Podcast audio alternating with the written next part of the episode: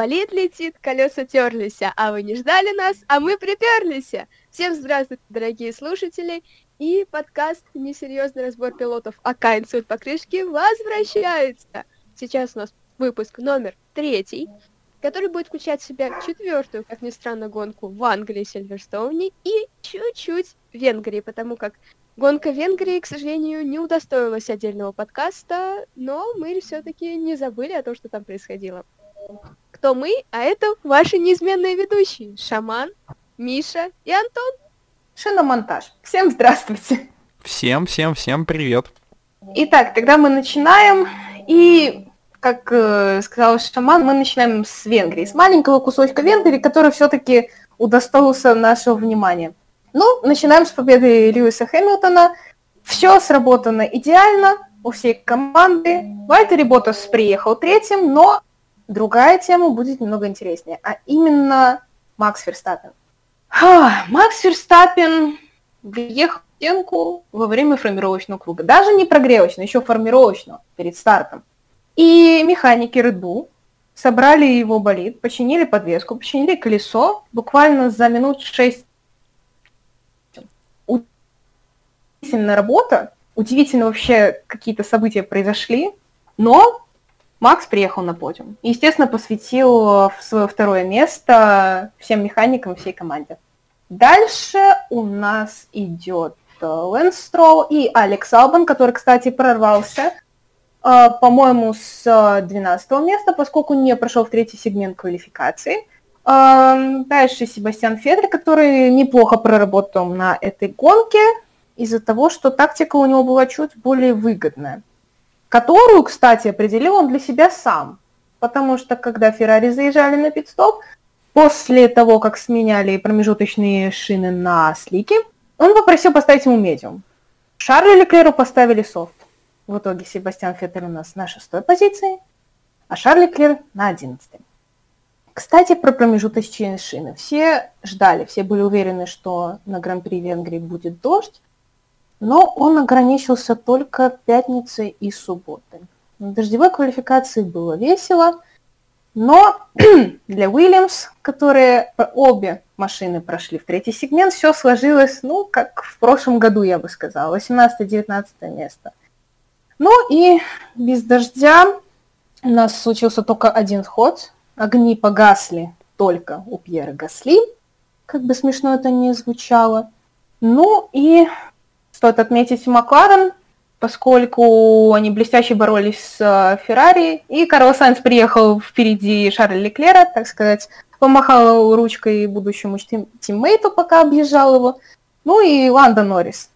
На этой гонке это был не last lap Норрис, где-то ближе к концу, но опять же борьба была просто удивительная, поскольку Венгрия, ну, не самая обгонная трасса, там, если и делать какие-то маневры, то только на первом секторе. И Ланда Норрис воспользовался этим сполна. Ну и Хас. Хас э, вообще выбрали удивительную тактику, поскольку они решили сменить шины с промежуточных на слике еще на прогревочном круге. В итоге им дали штраф обоим, но Магнусен заработал первые очки для команды в этом сезоне. Есть что добавить? Магнусон молодец. Политик, лидер и боец. Да, я думаю, что спасибо, Миш. Просто краткий обзор гонки, потому как больше, мне кажется, про нее действительно нечего сказать. А, и дальше мы переходим, соответственно, к первому Сильверстоуну, Гран-при Великобритании. И я также предлагаю начать говорить о нем Михаиле. Вперед. Да, спасибо. Здесь история немного поинтереснее, даже если мы видим того же победителя, что и на позапрошлых выходных, поскольку Льюис Хэмилтон стартовал с пола, блестяще проехал всю гонку, но на последнем круге лопнула шина. Кстати, опять левая передняя, эта шутка переходит с Венгрии в Великобританию. Это не смешно на самом деле. А, и вот на трех колесах он выигрывает гонку. Честно говоря, там э, вся команда чуть не получила сердечный приступ, и когда показывали бокс и показывали реакцию Анжелы на это, реакцию Тота, там уже шутили, что Бона, наверное, и вовсе откачивали. Но, честно говоря, вот эта победа блестящая. Правда, вот, вот такое интересно смотреть, потому что он практически ее упустил. А между ним и Максом отрыв был около 40 секунд, а в итоговом зачете 5,8. Буквально одна связка поворотов, еще один Мегацит Бекет, и выиграл бы Ферстаппен. Или был бы, например, какой-то еще один фотофиниш, как э, в тире. Но этого не случилось. Хэмилтон выиграл буквально на грани. Его эмоции уже в Парк Ферме тоже прекрасно это передают. А, ну и Макс, кстати, тоже мог рискнуть этим, если бы не съездил на пистоп, но он съездил. Но вопросы тактики мы рассмотрим чуть позже. А я хочу еще сказать, что за круг до этого прокол случился у Вальтери Ботаса. И вот еще тогда все фанаты Мерседес, все в боксах, да вообще, мне кажется, все зрители так на секунду задержали дыхание, потому что Хэмилтон и Ботас на одинаковой тактике. И, возможно, сейчас случится то же самое. И то же самое случилось. Но только Вальтери успел съездить на пидстоп и в итоге финишировал одиннадцатым, в итоге выпав из очков. А Хэмилтон выиграл гонку на трех колесах. Да, это действительно так. Э, я хотела, кстати, сказать, но к сожалению, немножко подзабылось это в моей голове, что данному подкасту можно дать второе название uh, Last Lap, который стоил всю гонку, потому что это действительно так.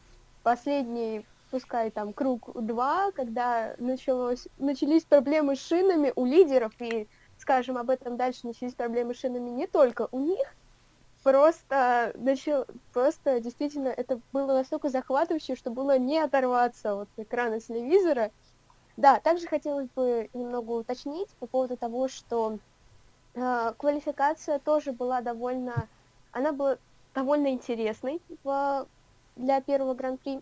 Uh, и Льюис у нас, uh, как мы любим говорить между собой, сделал сбиналу. То есть его развернуло в одном из поворотов, uh, в итоге он почти вынес весь гравий на дорогу, на трассу, и у нас там, по-моему, была остановлена сессия, были красные флаги.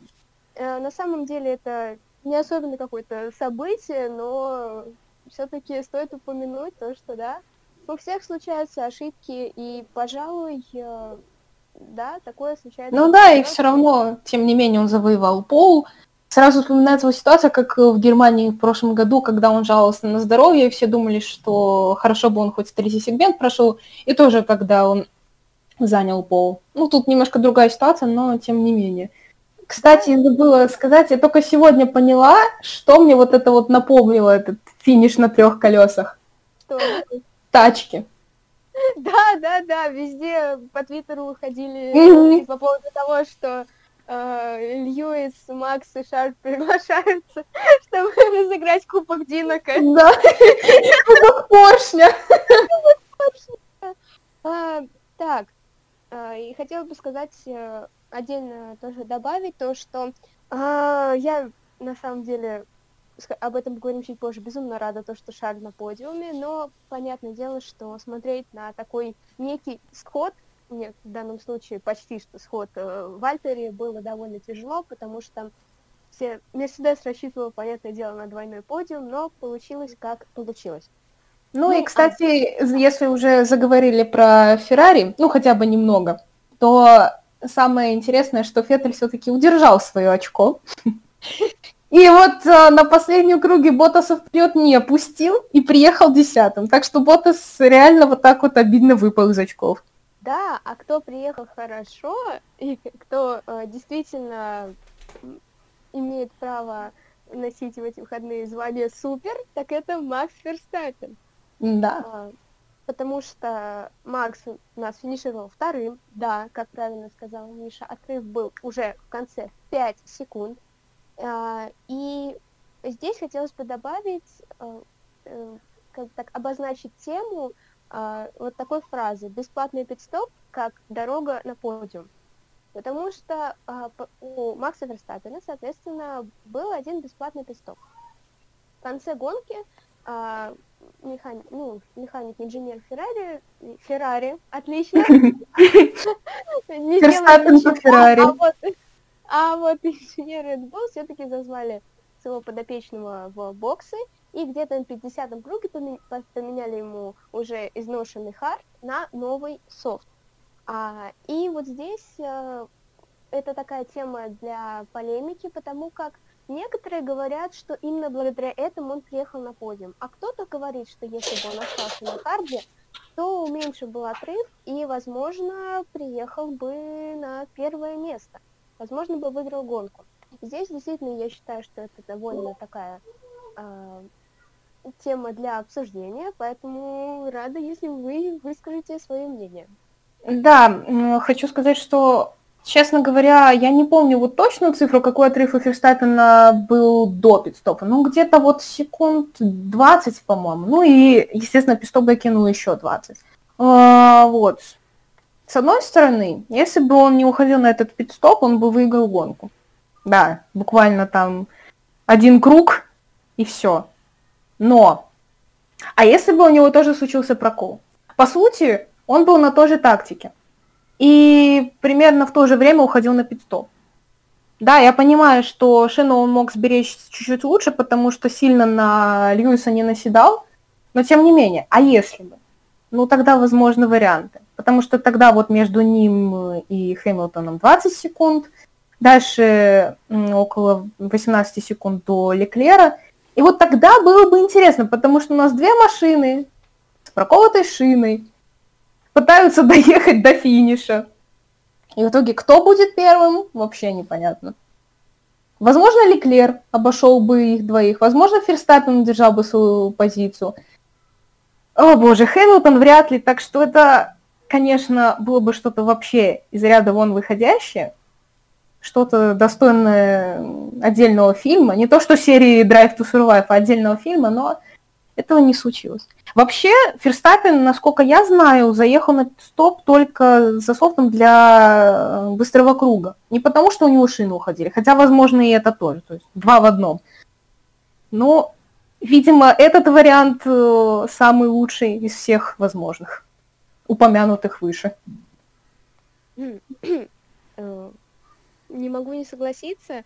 А, также хотелось бы уточнить, я немного оговорилась, а, у Макса был уже использованный софт. И также хотелось бы спросить Антона. Антон, вот как ты считаешь в данной ситуации, какое у тебя мнение? Ну, могу сказать, что мое мнение совершенно противоположное, потому что я считаю, что то, что Макс Ферстаппин ушел на пидстоп, это абсолютно верное было решение, потому что если бы он не уходил на пидстоп, да, пусть он не налегал особо и не атаковал э, Льюиса, естественно, он пытался максимально к нему приблизиться, но тем не менее ехал в обычном гоночном темпе, не в квалификационном, ни в каком, то есть просто ехал в обычном темпе, да. Э, могу сказать, что если бы он не уходил на пидстоп, скорее всего бы у него случилось то же самое, что и случилось у Льюиса и у Ботаса. Скорее всего, у него просто бы ушли шины, потому что Сильверстоун это довольно-таки требовательно к шинам трасса. Uh, на этой трассе очень нужен, uh, очень нужна приземная, прижимная сила, и, uh, естественно, это отражается на шинах, они быстрее изнашиваются, и то, что он пошел на пидстоп, это было абсолютно, опять же, правильное решение. Макс выжил на последнем круге все, что только мог своего болида, и разрыв на финише составлял 5 секунд, это уже фантастический результат, хоть он не смог э, выиграть эту гонку, но, тем не менее, все равно получилось безумно красиво, и стоит отметить, что Льюис тоже молодец, на трех шинах доехал до финиша, не уступил свою позицию, э, контролировал машину на протяжении дистанции всего последнего круга, и это действительно заслуживает уважения, хоть и я не считаю, что эта победа была прям уж так боевая, потому что действительно между ними был э, очень большой разрыв, опять же, порядка 40 секунд, и просто думаю, Льюис сделал то, что он должен был сделать.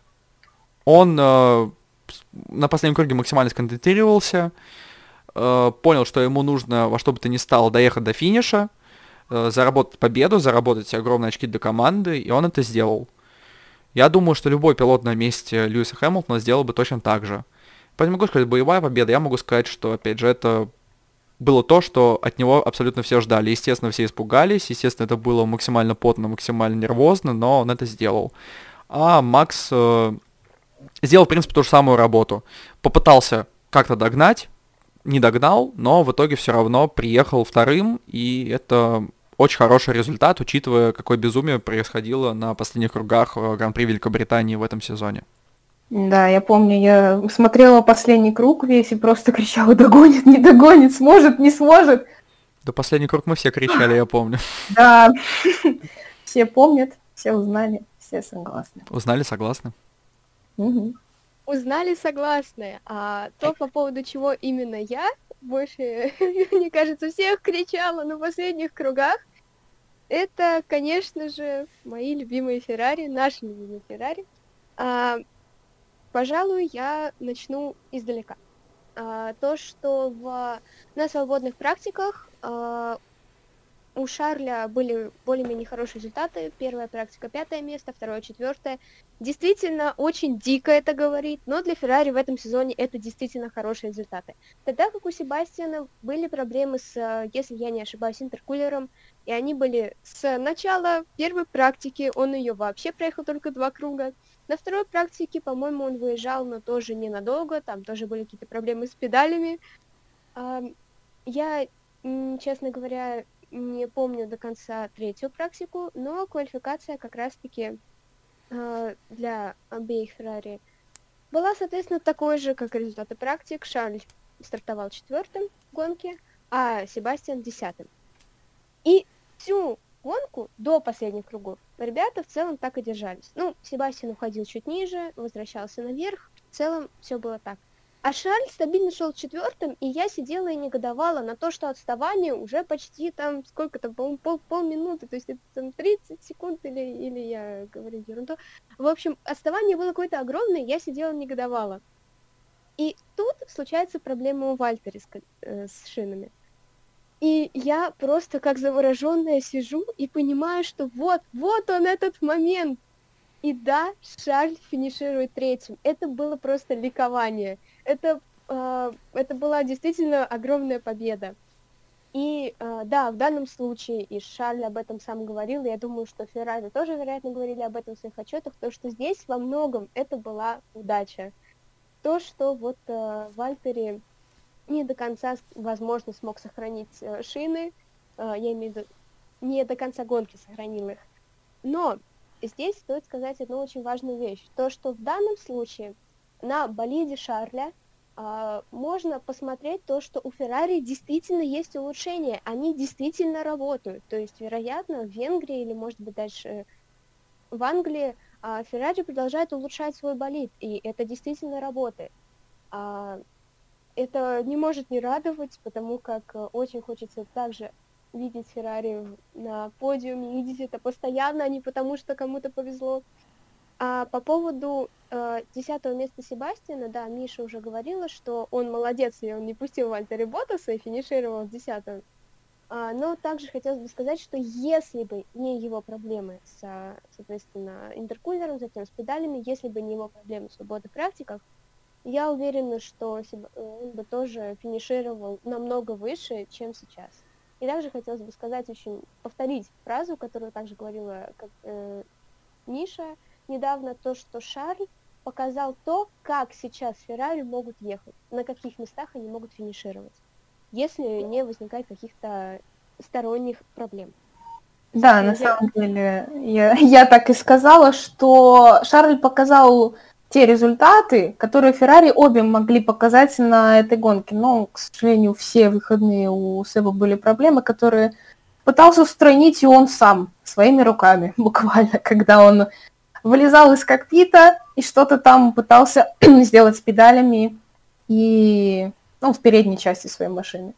Никакой помощи в этом доме. доме. Никакой помощи в этом доме, все сделал сам. Сам себе гонщик, сам себе стратег, сам себе механик. Ну, десятое место, хоть какое-то очко, хотя смотреть на личный зачет довольно неприятно, грустно, потому что а, там происходит что-то странное добрая часть э, гонщиков сейчас по очкам впереди Феттеля, и это правда, это не его результат.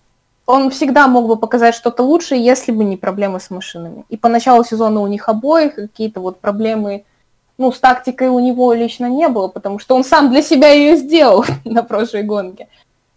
А здесь, ну, только вот что не до конца решенная проблема с машиной. Так что вот вам урок для жизни. Решайте проблемы с машиной в самом начале выходных. Итак, если с Феррари у нас все, то я могу переходить к теме Рено. Возможно, это тоже удача. Возможно, это тоже какие-то обновления. Возможно, в Рено ездят классные гонщики. Невозможно, так и есть. Но Дэн Рикардо приехал четвертым, а Эстебан Акон шестым. Для Рикардо, насколько я вот сейчас э, успела увидеть э, в ленте в Инстаграме, Формула-1 сказали, что это лучший его результат в Рено. Я была уверена, что лучший результат был в Италии 2019, когда они с э, Хюлькенбергом приехали четвертый-пятый. Ну, видимо, было наоборот. Хюлькенберг четвертый, а Рикардо пятый. Неважно. Сейчас Рикардо четвертый и Эстебан Акон шестой. Но тут важно заметить э, его мастерские обгоны. Особенно Строла. Я не знаю, даже не от кого он мог набраться вот этих маневров с поздним торможением, но он это сделал. Обошел Лэнса Строла с первого раза. И, ну, конечно, тоже некоторые сходы и потеря позиций помогли. Но тем не менее, у них прекрасные очки. Я думаю, что Сирил в эти выходные просто счастлив. Ну, Будем надеяться, что он будет счастлив и в следующие выходные. Да, да. Как, как говорил Антон, а я ему в этом плане доверяю, видно, что э, трасса очень подходит вот именно этому болиду Рено этого года. Будем надеяться на дальнейшие хорошие результаты. Я, кстати, могу предположить, почему им эта трасса подходит. Потому что, ну, база у Рено, как ни странно, в Англии. Энстон. И тренируются они тоже на Сильверстоне. Насколько я помню, как раз вот перед тем, как Формула-1 заново началась, возобновился сезон. Ну, в смысле, он как бы начался, но для меня он начался в Австралии. И немножко так затянулся весенний перерыв. А, по-моему, они тренировались тоже на Сильверстоне. То есть для них эта трасса очень знакомая и очень им, правда, подходящая. Вот. Ну, для них это, я бы сказала, на процентов 30 домашняя гонка, потому что база у них находится там, и тренируются они, естественно, тоже там. И это все. Э, спасибо огромное. А дальше тоже хотелось бы э, поговорить э, про э, команду, для которой это сто процентов домашняя э, гонка и домашняя трасса, а именно Макларен. Может которая... чуть перебить? Да, да конечно. Перебивать не совсем уж на 100%, процентов на 90 все-таки домашняя гонка, потому что все-таки Брюс Макларен, да, немножко заберем вперед, о ком мы сейчас будем говорить, мы сейчас будем говорить по команде Макларен. Все-таки Брюс Макларен был из Новой Зеландии, поэтому на 90% домашняя гонка. Кстати, вот этого я не знала. Я не знала, но забыла. Да, немножко минутка Википедии в нашем подкасте. Надеюсь, что каждый вы узнали для себя новую информацию. Да, каждый день узнаем что-то новое. Наш подкаст очень познавательный. И это очень радует, да правильно, как сказал Антон, будем мы говорить про Макларен, которые также, как я уже говорила, повторюсь, не перестают удивлять. А именно, а, Ланда финишировал пятым. Я считаю, что это тоже очень хороший результат. А вот Карлос финишировал тринадцатым. А, и тут э, стоит уточнить, что он не просто так финишировал. Миша, расскажешь? Конечно. Ланда Норрис молодец, маленький политик, лидер и боец. Так, ну если у нас команда на 90% английская, а у нас еще есть Ланда, то есть 50% команды, то есть для них эта гонка на 140% домашняя. Да, у меня с математикой все отлично. А, Ланда Норрис прекрасно проехал гонку, тоже с блестящими обгонами, то есть по сравнению с прошлым годом он едет как настоящий чемпион. Что касается Карлоса, он ехал, насколько я помню, позади Ланда, шестым или седьмым. И вдруг случилась такая же проблема. На том же круге, что и Ботаса. Ах, левая передняя, чтоб ее. У него тоже произошел прокол шины, и он был вынужден съездить на пидстоп и занял 13 позицию. Вот так. Конечно, я не хочу ничего говорить, э, кроме гоночного плана, но кто-то скажет, что так ему и надо, я с этим не соглашусь, потому что человек заслуживал хороших очков, которых он ехал изначально. Ну и, кстати, если вспомнить э, Гран-при Венгрии, там э, Макларен немного сдали назад. Если честно, до сих пор не знаю по какой причине, но не было у них таких хороших очков. Сайнс приехал 10-м, Ланда, по-моему, 13-м или 14-м, то есть по сравнению с тем, что было в Австрии или Штире, или с тем, что есть сейчас, это был не очень хороший результат. Соглашусь, и также хотелось бы поддержать э, то, что Макларен Сильверстоун действительно показали хороший результат, и если бы нет такой довольно обидный прокол Карлоса, то э, я думаю, что оба приехали в, в очках 100%.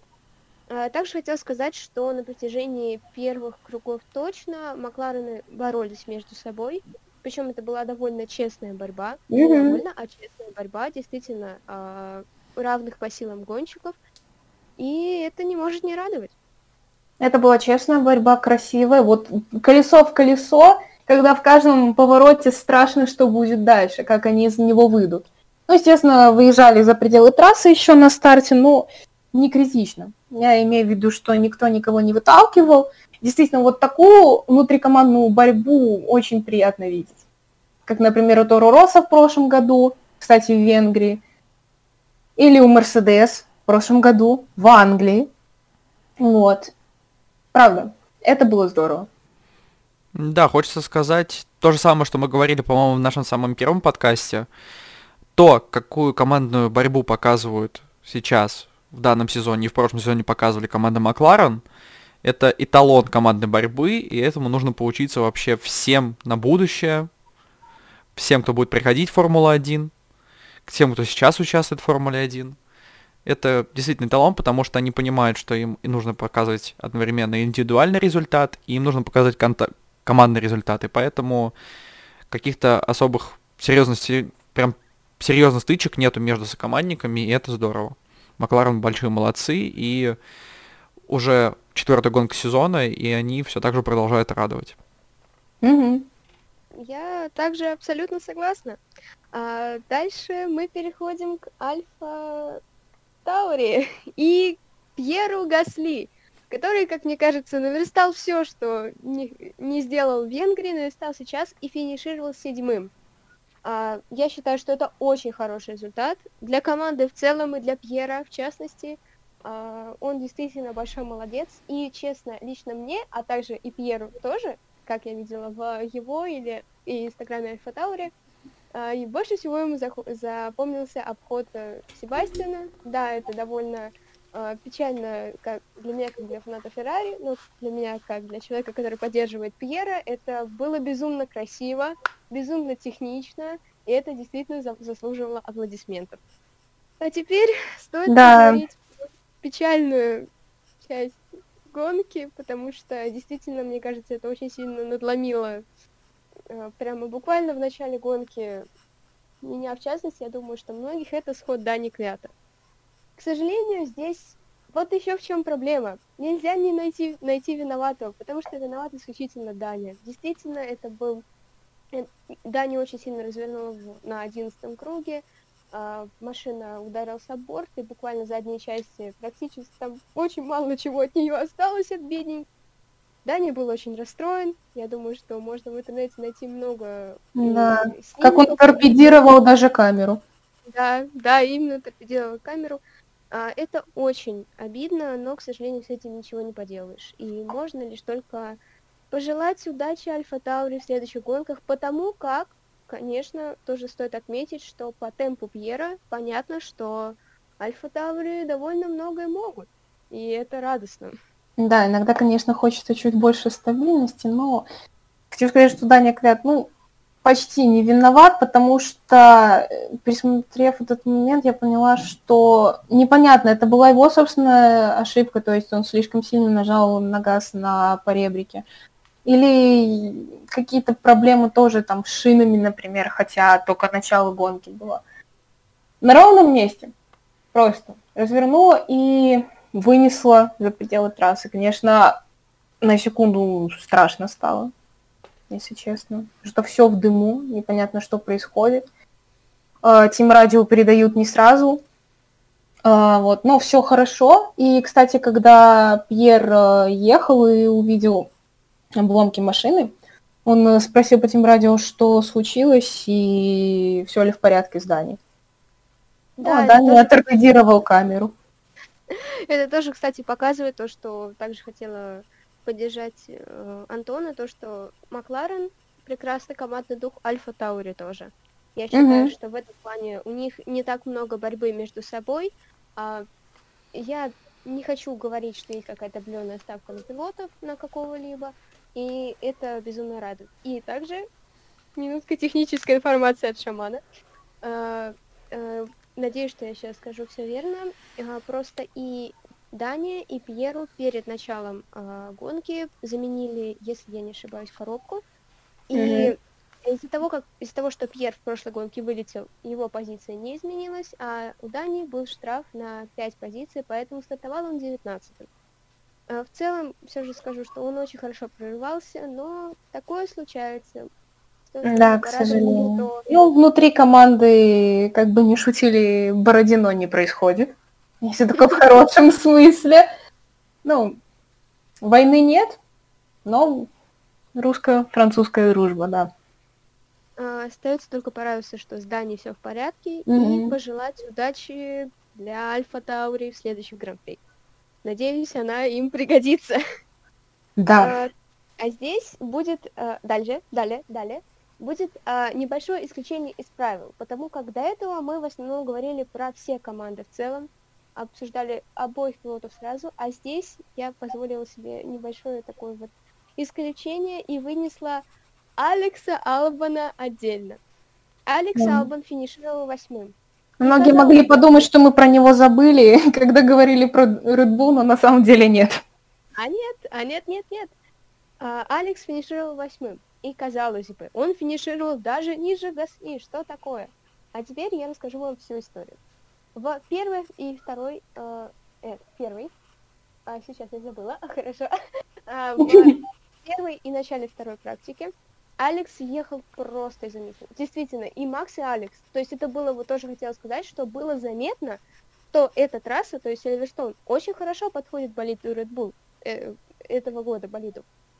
Они ехали прекрасно. Алекс, если я не ошибаюсь, был то ли на первом, ну, то есть был в первой тройке, и именно Алекс, и это было просто радость, да, это было просто прекрасно смотреть. И да, в конце второй практики Алекс, к сожалению, разбил болит. На самом деле он, если я не ошибаюсь, произошла ситуация более-менее похожая на ситуацию с Данией, только более, скажем так, лайтовая. Также шины сказали гудбай, и колеса даже, не просто шины. И это было настолько обидно, потому что действительно Алекс и Алекс и Макс показывали хорошие результаты, и Red Bull могли надеяться на хорошие результаты от команды, от обоих гонщиков на этих выходные. На эти выходные. А, к третьей практике болит Алекса более-менее был восстановлен. А, Алекс проехал несколько кругов, и вот в квалификации было сразу понятно, что эта авария, к сожалению, показ... очень на многое повлияла, потому как Макс мы до этого не сказали, но Макс стартовал в гонке третьим, то есть квалифицировался также, понятно, третьим. А вот Алекс не смог пройти э, во второй сегмент. Это было очень... Извини, в третий. Третий, третий, да-да-да, прошу прощения, я просто Ого. до сих пор путаюсь. Третий сегмент, это было, с одной стороны, непонятно, а потом, да, точно доходило, что, к сожалению, я думаю, что так повлияла авария. Но Здесь стоит также уточнить, э, стоит сказать, что э, я думаю, что те, кто смотрели гонку, помнят, что там, Алекс стартовал, все хорошо, и на, одни, на одном из там первых кругов э, произошла авария, столкновение Кевина Магнусона и как раз-таки Алекса. Об этом мы также поговорим чуть попозже, просто я хочу объяснить всю, рассказать всю картину.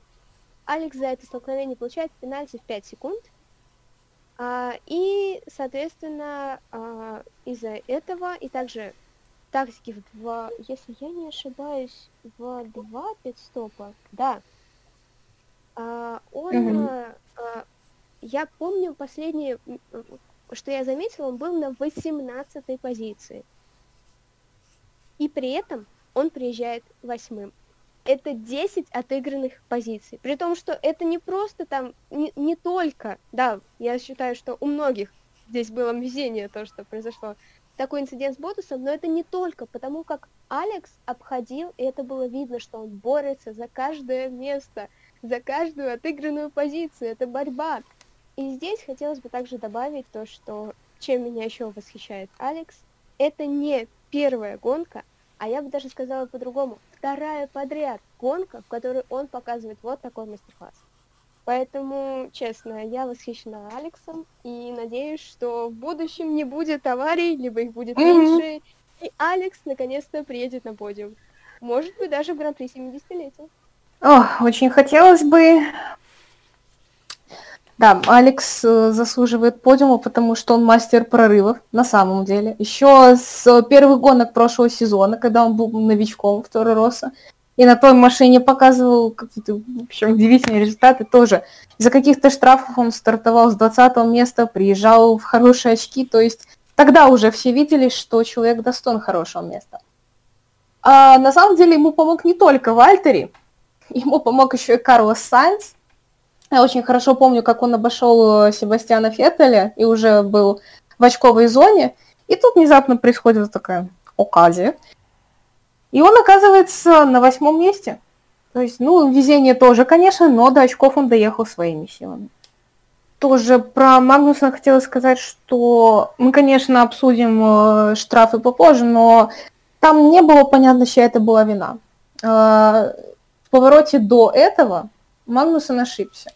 И собирался заходить уже в последний, перед э, стартовой прямой э, поворот, по очень неправильной траектории. Так получилось, что они въехали друг к другу практически перпендикулярно. Чем Алекс ехал по своей траектории, по внутренней, вполне себе нормально, а Магнусон ехал, ну, в него, как хотел. Тоже, конечно, хотел занять внутреннюю, но что-то они как-то не сработались. Вот, поэтому я, честно, была уверена, что скажут, что это гоночный инцидент, никаких штрафов не будет, потому что не до конца понятно, кто в этом виноват. Оба допустили ошибки, и как бы кто-то мог сделать вот там, затормозить немного, пропустить, кто-то мог выровнять траекторию немного по-другому пропустить, но я не понимаю, правда. Все-таки Алекс штраф свой получил, и даже с учетом этого, с учетом трех пидстопов, которых такого количества было только у тех, у кого был прокол, ну и еще у Кими Райканина, возможно, тоже какие-то проблемы с шинами были, но об этом попозже. Вот, с такой тактикой тоже он заехал в неплохие очки. Но если бы не было инцидента с Кевином, э, учитывая то, с какой скоростью, с какими лучшими быстрыми кругами он ехал, он бы прорывался еще выше. И в этом я точно уверена. И по скорости вообще, и по времени, которое он показывал, было видно, что он может навязать борьбу там чуть ли не Мерседесом. Это кажется таким невозможным сейчас для некоторых, но для меня, например, нет. Потому что я видела, на что он способен. Именно на этой трассе, ну и в принципе вообще. Да. Могу только действительно поддержать и также, как и в случае с Альфа Таври, пожелать Алексу удачи, потому что, мне кажется, мы уже все просто сидим и, не знаю, считаем дни, секунды до его подиума, потому что он этого явно заслужил. А дальше у нас будет довольно, я бы сказала, скользкая тема, неприятная, а, но нужно ее разобрать, и даже хочется, потому как все-таки она Э, довольно тоже неоднозначные. И это Racing Point. И здесь я предоставляю, передаю виртуальный микрофон, как я люблю говорить.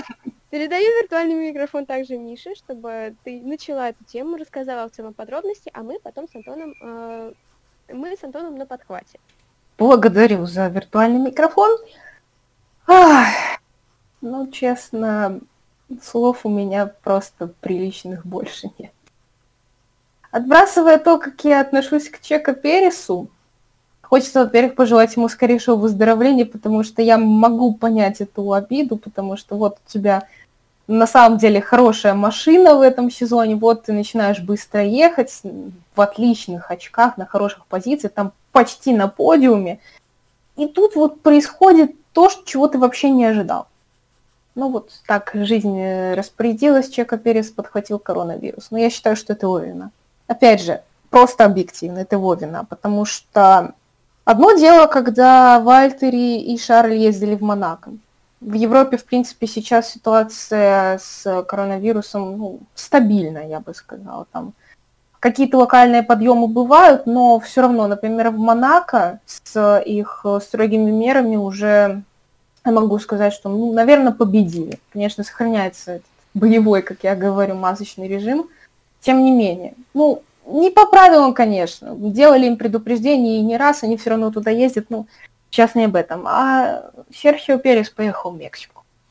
Честно, не могу понять, почему его тренер, почему босс команды от Маршафнауэра вообще его отпустил. Люди прекрасно видят и прекрасно понимают, какая там ситуация, когда ситуация там одна из худших сейчас в мире. Но его отпустили, да, там на частном самолете, хотя это слабое оправдание, его отпустили к семье. Это абсолютно безответственный, вообще безрассудный поступок, я считаю, потому что, во-первых, он подверг опасности семью. Да, это перелет на частном самолете, но это контакты с людьми в очень опасном месте. И я понимаю, что кроме детей и жены у него вообще-то еще и мама, и я думаю, она не очень молодая. Как мы все знаем, эти люди действительно подвергаются большему риску, чем молодые. А, а потом он приехал обратно и рискнул вообще всем, всем тем устоявшимся равновесием Формуле 1, которое вот есть сейчас. Гонки без зрителей в, на дистанции с масочным режимом, это была проделана большая работа, чтобы вот хоть как-то ну, вернуть гонки обратно, вот может не совсем прежнее русло, но оно все-таки где-то это русло есть. И вот приезжает Чоку Перес и подвергает опасности весь паддок. Я просто огромное спасибо говорю, там, даже не знаю кому, наверное, высшему руководству, Жанну Тоду, Чейзу Керри и всем остальным, кто хоть как-то к этому имеет отношение, за то, что они вот э, организовали эту дистанцию, что он не заразил кого-то еще.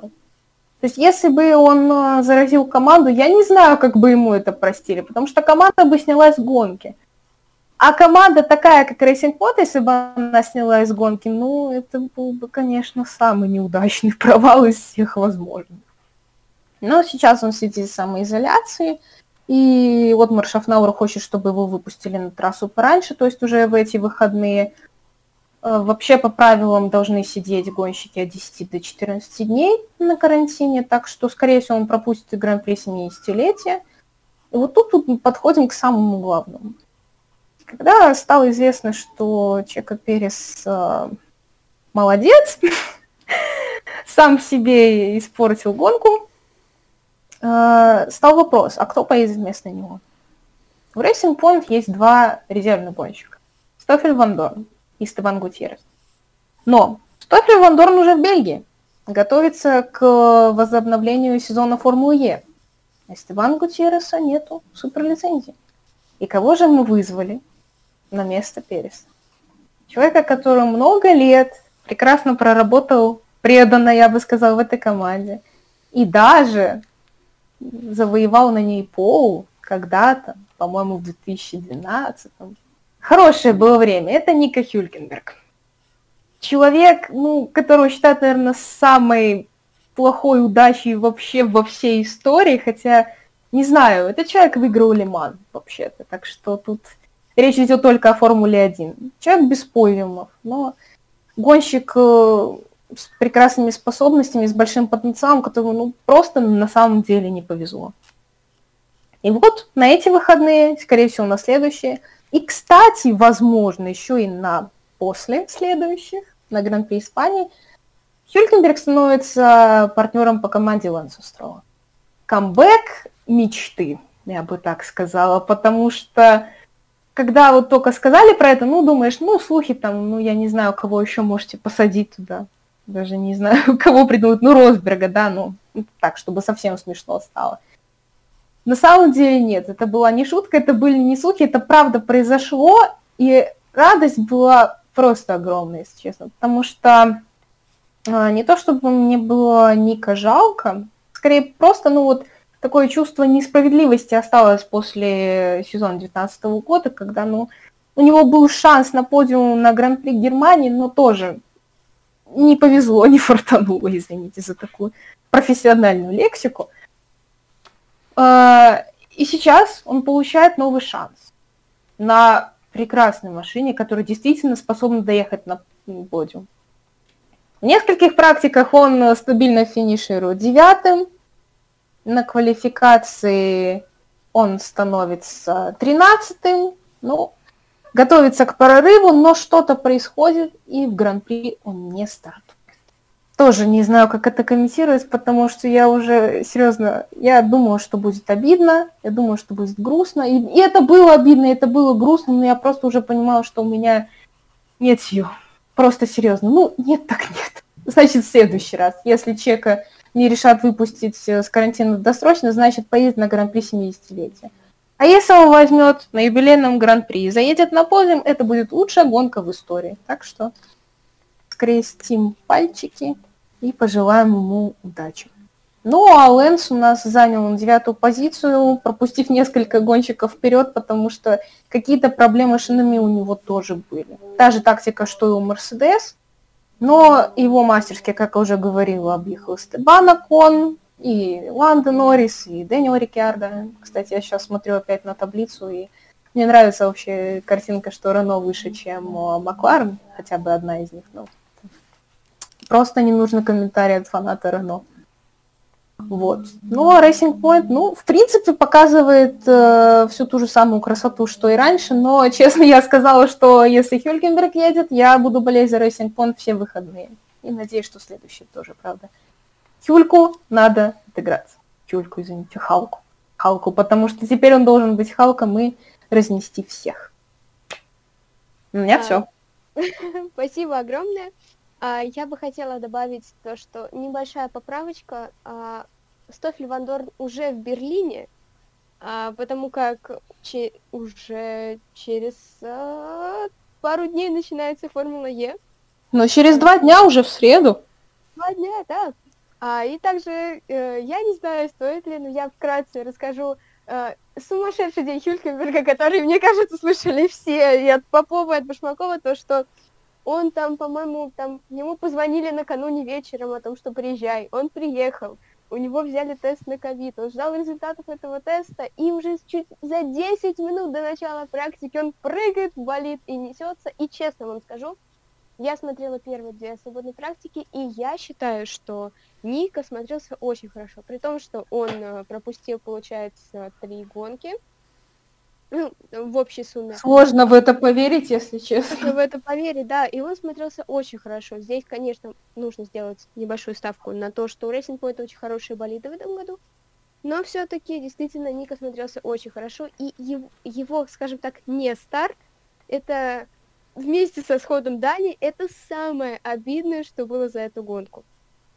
А, ну да, скрестили пальчики и ждем подиума Ника Хюлькенберга, потому что я уверена, что это будет просто легендарно. И это будет леген...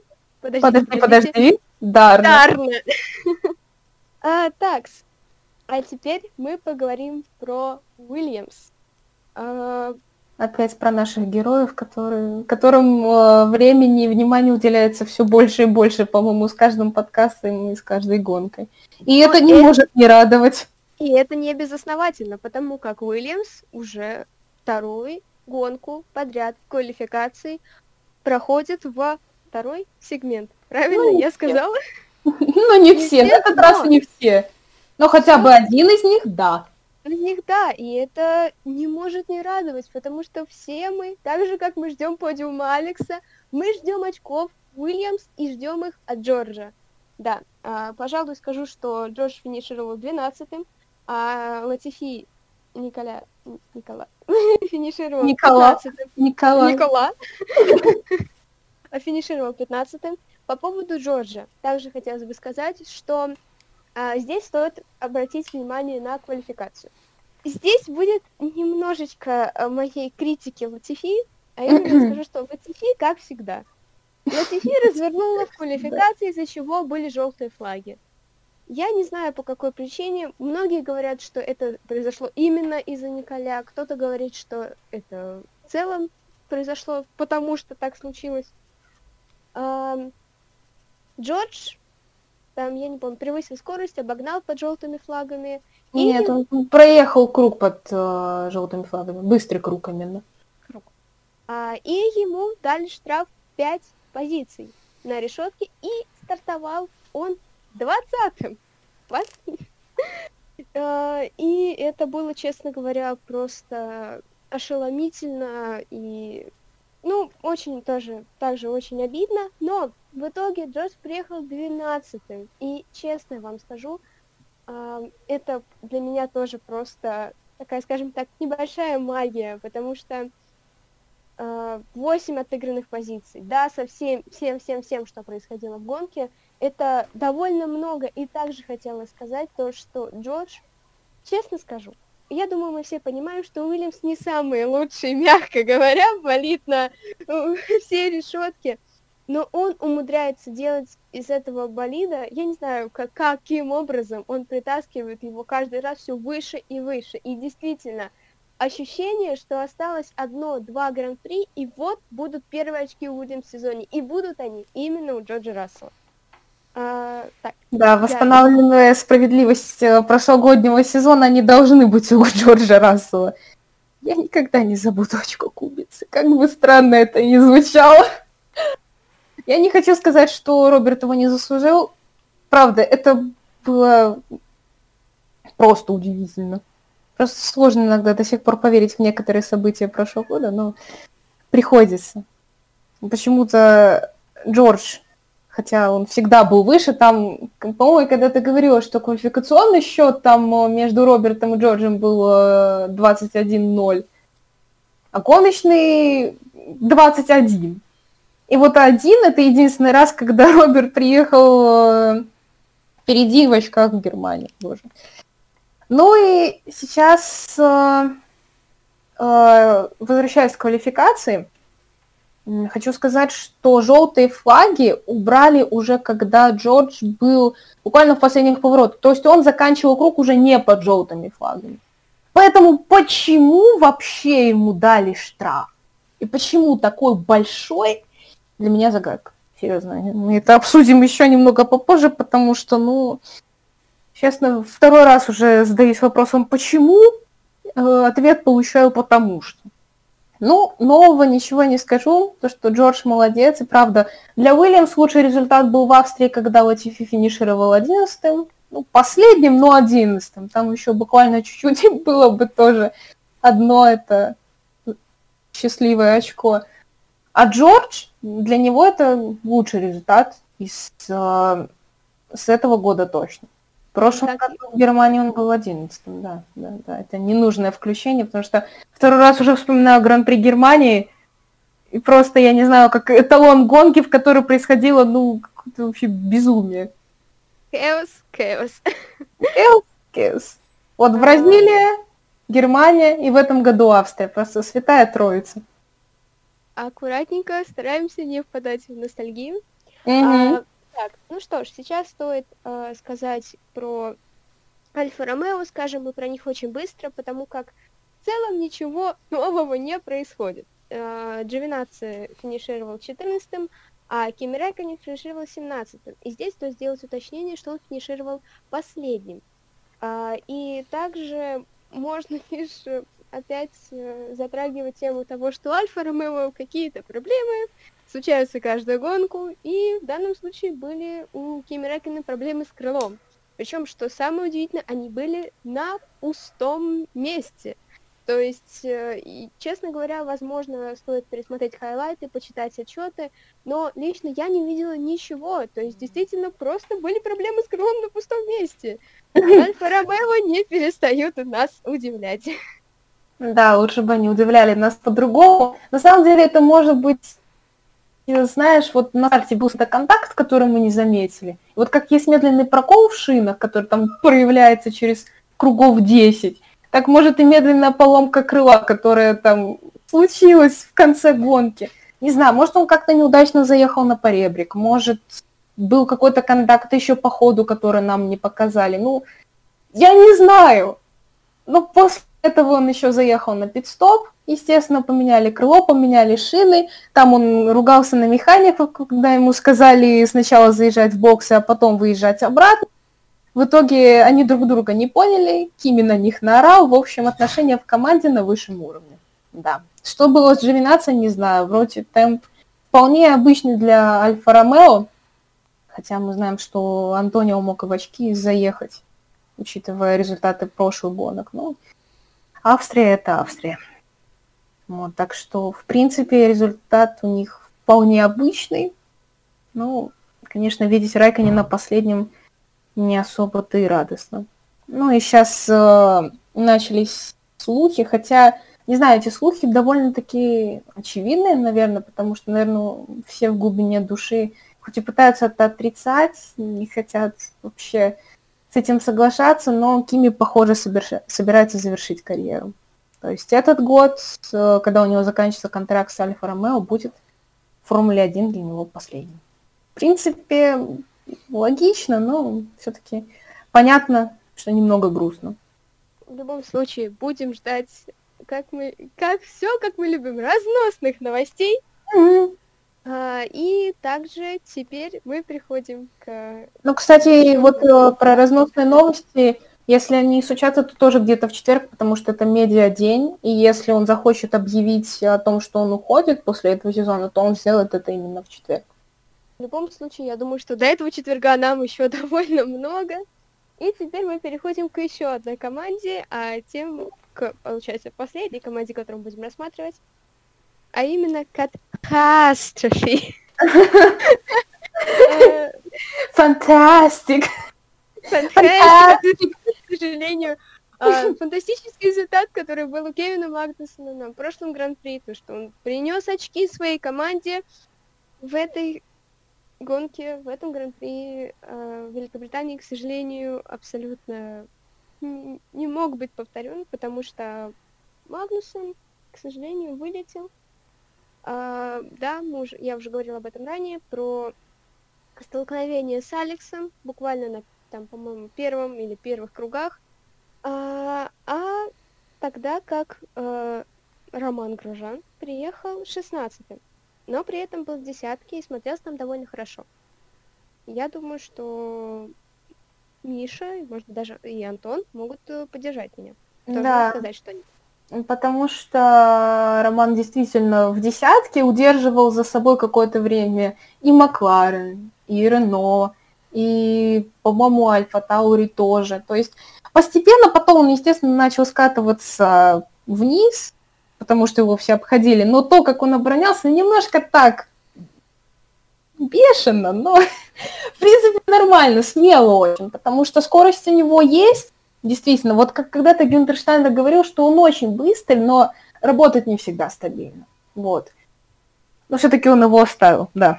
Все еще удивляет. Так вот, он держал за собой даже Макларен, но из-за того, что он очень так странно закрывал свою траекторию, ему дали предупреждение, черно-белый флаг.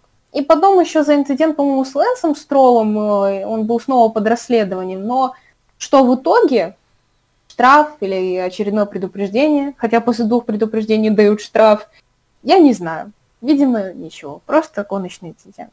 Так что не знаю, зачем он пересиживал настолько на первом комплекте. Это была абсолютно проигрышная тактика, это было понятно. И вот когда уже невозможно было на ездить на этих шинах, на этом медиуме, заехал наконец на пидстоп, вот дальше 16 позиции так и не прорвался.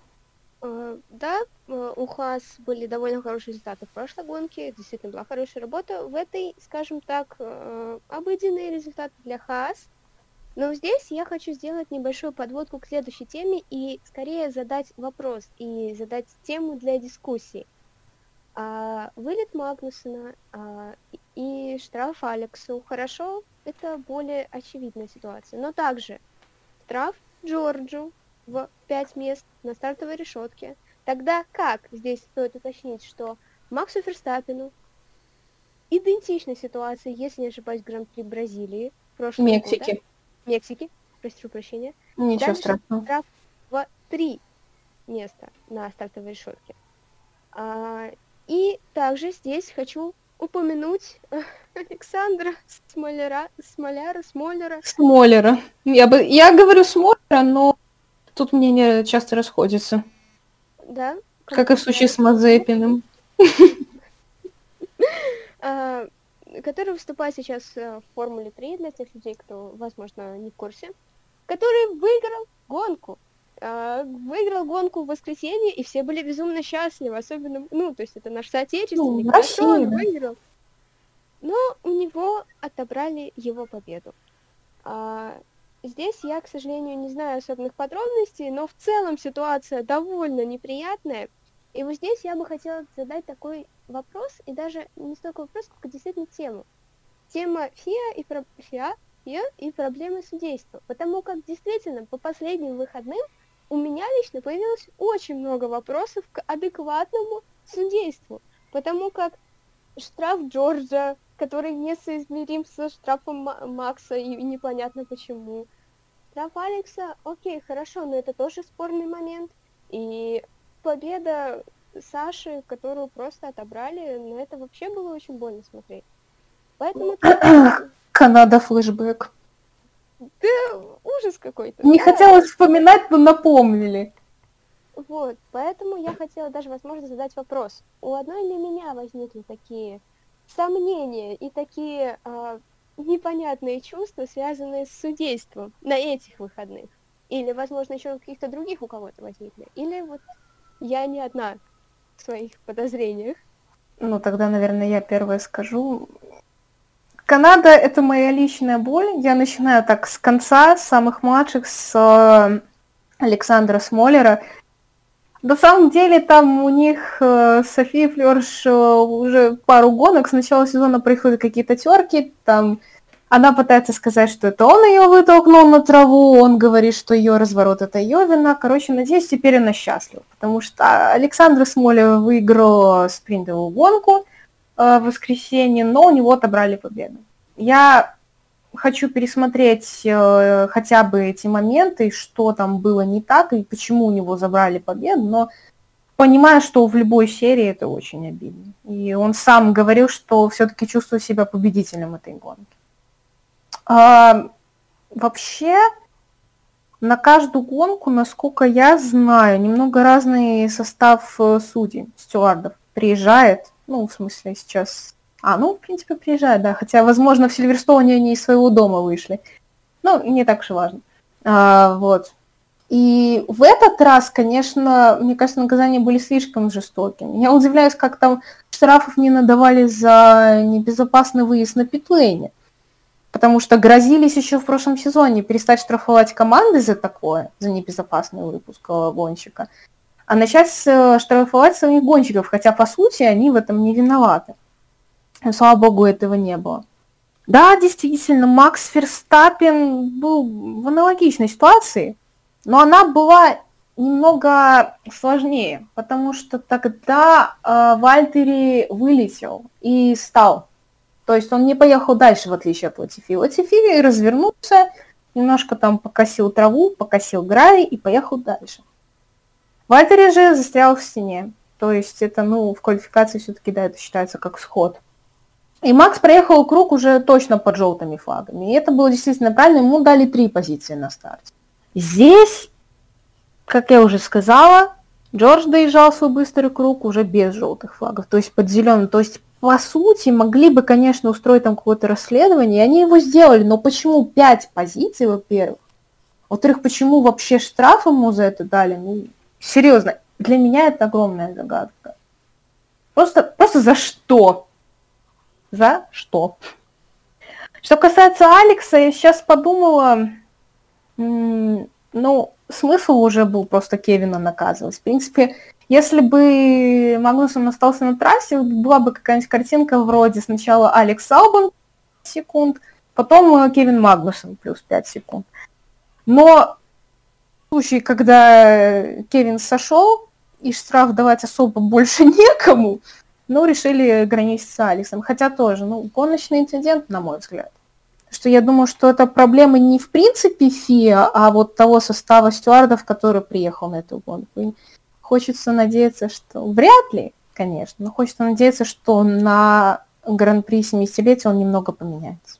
Спасибо большое за ответ. А, Антон, я бы хотела спросить у тебя, мне очень интересно твое мнение на этот счет потому что действительно, ну, лично я считаю, что, мне кажется, какие-то проблемы есть. Как ты считаешь? Ну, я просто буду максимально краток в своем ответе.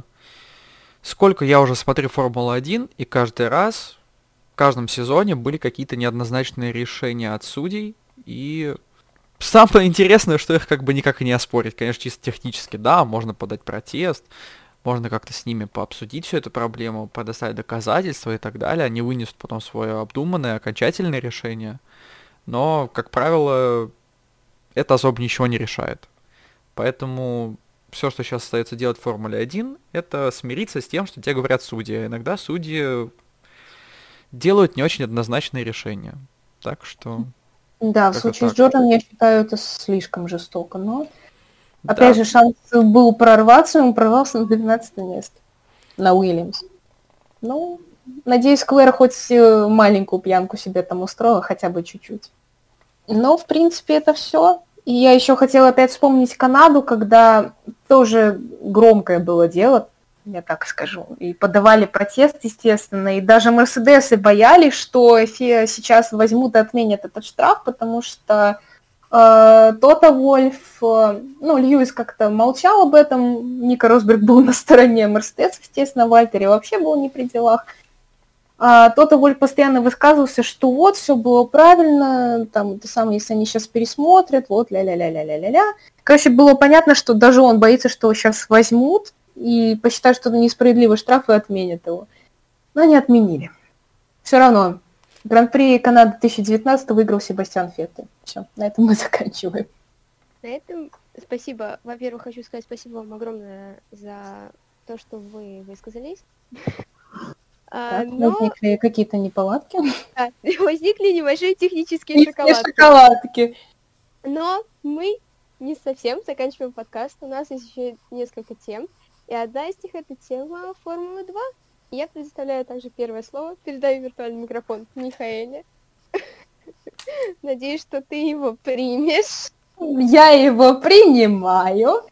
И как мы начинали и Формулу-1, так мы начинаем и Формулу-2 с Гран-при Венгрии, где в главной гонке произошло историческое событие, я его называю «Дубль Россия». Гонку выиграл Роберт Шварцман, а на втором месте никто иной, как Никита Мазепин.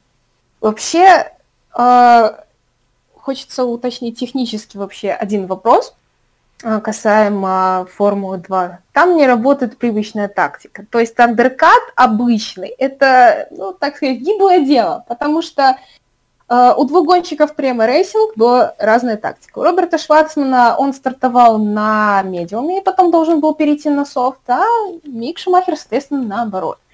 Он стартовал на софте, и это был, с одной стороны, ну, грамотный андеркат, поскольку вот он перейдет на медиум, хотя Венгрия довольно требовательная к шинам трасса. Тем не менее, перейдет на медиум и вот так поездит до конца гон. Не прокатило. Во-первых, Роберт э, переобулся на софт и начал каким-то бешеным темпом прорываться через весь пелетон. И в итоге выиграл эту гонку. А потом, на последних кругах, буквально Никита Мазепин обошел Мика Шумахера. Ну, слава богу, шина у него не уши настолько, чтобы потерять подиум, поэтому приехал третьим. И подиум действительно был очень красивый. Ну и из грустного, разве что только стоит отметить ход Артема Маркелова, потому что когда показали Даню Квята, когда он сошел, когда он так а, спрятал лицо в руки, стоял там на обочине. Я сразу вспомнила тоже Артема Маркела, видимо, у русских это такая привычка выражать свою грусть, просто стоять так закрыться ото всех. Немного грустно, немного жалко, но на следующей гонке Артем немного восстановился. А, и приехал 14-м, вполне себе хорошая позиция. А в спринтовой гонке в Венгрии выиграл Лука Гиота, дальше был воспитанник э, Академии Феррари Калу Майлот, и третьим был Мик Шумахер, то есть два подиума на выходных в Венгрии, вполне себе хороший результат. А за ними Шварцман и Мазепин. Дубль Россия, но только на четвертом-пятом месте.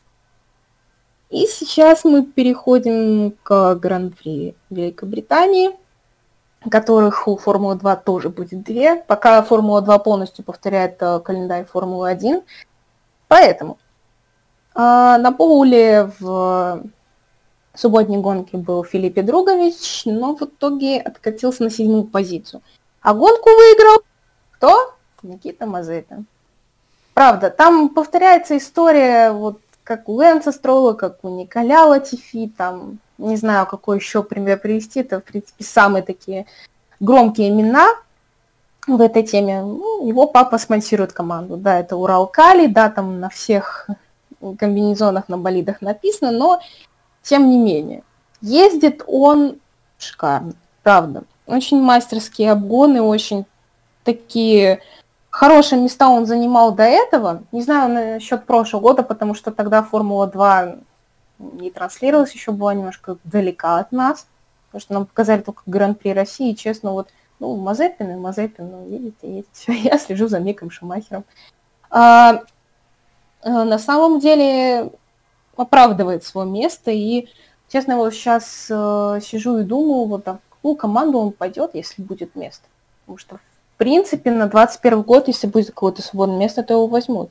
Насколько я помню, он там очень близок к семье Мерседес, поэтому история начинает складываться очень интересно. А вторым на подиуме оказался Гуанью Джоу, третьим Юки Цунода. А, к сожалению, выходные сложились, э, ну, не сказать, что плохо, но по крайней мере, не так блестяще, как в прошлый раз у Премы Racing. Э, Мик Шумахер финишировал девятым, набрав, сколько там, два очка, по-моему. В главной гонке очки начисляются за первые 10 позиций, а в спринтовой за 8. Поэтому, да, два очка. Это очень важно. Роберт Шварцман оказался 14-м. Мику не хватило буквально одного места до пола в следующей гонке. И воскресной он вообще оказался 14-м, а Роберт 13-м. А, пока были желтые флаги, они решили оба съездить на пидстоп, и это, конечно, их немного подвело. В принципе, же расход шин был довольно большой, и далеко не все заезжали на пидстоп, просто, ну, если была такая возможность, там, под желтыми флагами, да. А так просто нет, потому что гонка короткая, и обычной необходимости в этом нету. Но они заехали, и в итоге я еще немножко злилась вообще на это решение, потому что, ну, принципе, могли уже на своих позициях доехать, а так они потеряли где-то одну или две. А гонку свою первую выиграл э, Дэн Тиктум, второй стал Кристиан Лунгар, и третий Луи Делитрас. Никита Мазепин пятый, ну и Роберт 15, Шумахер 14. Если кому-то вдруг интересно, обладатель субботнего пола Филиппе Другович, финишировал шестым. Не обошлось без ходов. А, Калу Майлот, который должен был заехать а, на подиум, уже ехал на втором месте и стремительно подбирался к первому, ошибся, развернулся и сошел. К сожалению, правда, было очень обидно. Там был такой странный момент, просто было слышно, что кто-то пытается затормозить буквально вот посреди трассы. Это был Калум, потому что его начал разворачивать, там произошло что-то вроде дрифта вообще. Вот звук примерно такой же, как вот шинами по паркету, я не знаю. А, в общем, если кому-то будет интересно, вы можете посмотреть этот момент в инстаграме Формулы 2, потому что этот звук сложно описать, но я сразу поняла, что что-то у кого-то не так. К сожалению, это был Калумай. А Юки Цунода также сошел, обладатель субботнего подиума. Ну и, в общем-то, на этом все. А ну, Маркелов 11 если кого-то еще интересуют российские гонщики. На этом все, только пару слов сказать про э, Championship Standing. Роберт Шварцман все еще лидер чемпионата. На втором месте Калу третий Кристиан Лунга. Четвертый Мазепин, и прибавив немного в обеих гонках, пятый у нас Дэн Тиктум. Мик Шумахер остается девятым. А, Спасибо большое за рассказ. А, Я бы хотела добавить, что сход Калума это, наверное, тоже можно причислить к одному из самых обидных моментов за все выходные. Мне кажется, надо Некрасиво. э, мне тоже не нравится. И нужно было просто составлять целый список таких моментов. Также хотела э, сказать то, что в целом гонки были очень классные, обе. А, да, премии не так повезло, не такие удачные они были. А, и как раз-таки э, мне кажется, что вот в эти выходные неудача премии сложи- э, была связана именно с ошибками в пидстопах. Либо это ошибки были с неправильной тактикой, либо это, ну, то есть с неправильной тактикой пидстопов, либо это ошибки в целом, то, что премия поехала после этой гонки на пидстопы. Мгм. Понятно зачем, главное, а главное зачем. Ну, честно говоря, я забыла сказать, что Роберт вообще квалифицировался в 18-м, поэтому, ну, хоть там несколько позиций восстановленных, это уже хорошо, но почти, почти очки. Все-таки жалко больше Шумахер, который откатился. Ну, хочется больше, конечно, отмечать хорошие моменты. Это а, Гуань Южоу. Чуть про него не забыла, а именно про его мастерские обгоны. Потому что такого я не видела уже давно, и даже там в Формуле 1. Честно говоря, Формула 2 начинает немного по непредсказуемости уходить вперед. Потому что, правда, из э, восьми гонок, которые сейчас были, это седь- Дэн Тиктон стал седьмым победителем. Где еще такое увидишь? Смотрите Формулу 2. Это не реклама. А э, хотела сказать, что тоже, будучи, там, я не знаю, связано это или нет, но будучи э, пилотом молодежной академии Рено, Гуаню знает, что такое позднее торможение, и его обгоны с первого раза, с первой же попытки, в первом же повороте, где он хочет это сделать, это удивительная вещь. И правда, вот я ничего не имею против Алонса, но я считаю, что Гуаню тоже заслужил это место. Ну и сейчас получается интересная ситуация, что из-за немного потерянных очков э, премы и взамен полученных очков э, Универтозе, в которых ездит Калу Майлот и Гуаню Джоу, э, в Кубке конструкторов лидирует Универтозе. Всего лишь на два очка впереди прем. И это все, что вы должны были знать о Гран-при Великобритании, Формуле 2 и Формуле 1. А, да, быстренько еще про Формулу 2, то, что заголовок Формулы 2 это The Stars of Tomorrow, поэтому это, наверное, самое лучшее а, Самое точное описание вообще. описание, самая лучшая реклама. Я бы Ну, не они- сказала, что половина, но там, я не знаю, чтобы не преувеличить, чтобы всех не обнадежить, ну, но четверть гонщиков, которые вы там видите, в ближайшее время будут в Формуле 1. Если вы там не хотите смотреть э, младшие серии, если вам вдруг это не интересно, то просто говорю, что вы все равно этих людей увидите, хоть где-нибудь да увидите. Или в каких-либо соседствующих там. А, да. Ник Деврис, чемпион прошлого года, сейчас э, ездит в Формуле Е, кстати, в Мерседес. И это Просто очень круто. Ну, а теперь а, у нас будет э, рассказ о будущем, о том, что вас и нас ждет на этих выходных. А на этих выходных у нас будет второй Сильверстоун, но который носит очень красивое название, а именно Гран-при 70-летия. А, честно, мне кажется, что очень большие надежды у нас у всех на эту гонку. Я думаю, по поводу многих гонщиков. И теперь я хотела бы попросить вас озвучить прогноз погоды. Что нам приблизительно ожидать? Сейчас должна быть вот эта вот лаунжевая музыка из прогнозов погоды. И просто карта у меня за спиной, там, где буду показывать, вот здесь вот ветер, вот здесь вот антициклон. На самом деле нет, в принципе, прогноз немного отличается от того, что был в эти выходные. В пятницу будет жарко. В пятницу будет 30 градусов, абсолютно ясная, абсолютно сухая погода. В субботу будет 28. А, Опять же, сухая, ясная погода, но с небольшой облачностью. Опять же, предупреждаю, что мы записываем этот подкаст в понедельник, 3 августа, и прогноз погоды может претерпеть некоторые изменения, но в общем плане воскресенье становится прохладнее, 22. С учетом того, что комплекты шин будут использоваться более мягкие, чем в прошедшие выходные, наверное, это все-таки немного лучше. Но это не значит, что пидстопов будет меньше. А, также хотелось вернуться где-то на неделю назад и сказать, что в Феррари произошли некоторые изменения в составе команды, в техническом составе команды. Винота никуда не делся. Главные механики и технические директора никуда не делись. Там всего лишь э, кого-то уволили, кого-то назначили. Но это не самая яркая новость, но, наверное, это стоит отметить. Ну и также насчет каких-либо новостей о переходах пилотов все громче говорят о переходе Феттеля в Астон Мартин, даже там это самое по-братски э, стукнулся локтем с Отмаром Шафнауром, когда шел по падоку. А так, в принципе, ну, хочется, конечно, чтобы Хюлькенберг, возможно, получил место на следующий год, потому что если так все хорошо пойдет, ну, кто знает. В Мерседес. На самом деле нет. На самом деле не знаю. Ну, насчет Кими я уже сказала, ну и больше пока особо ничего. По крайней мере, инсайды пока молчат. Ну и, в общем-то, концовочка, однако. Если однако... у кого-то есть что добавить.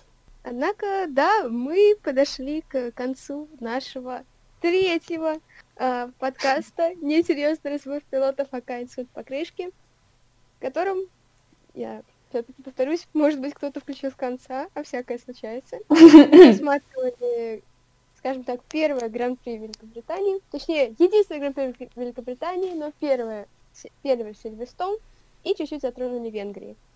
А, соответственно, с вами были, как всегда, неизменные ведущие Шаман, Миша и Антон. И ждите Шиномонтаж. Нас... Да, шиномонтаж. И ждите нас а, через неделю, и мы расскажем вам... Да, морально готовимся к 70-летию, к великому юбилею Великой Формулы-1. До скорых встреч, дорогие друзья! Всего вам доброго, друзья мои! Всем-всем-всем пока!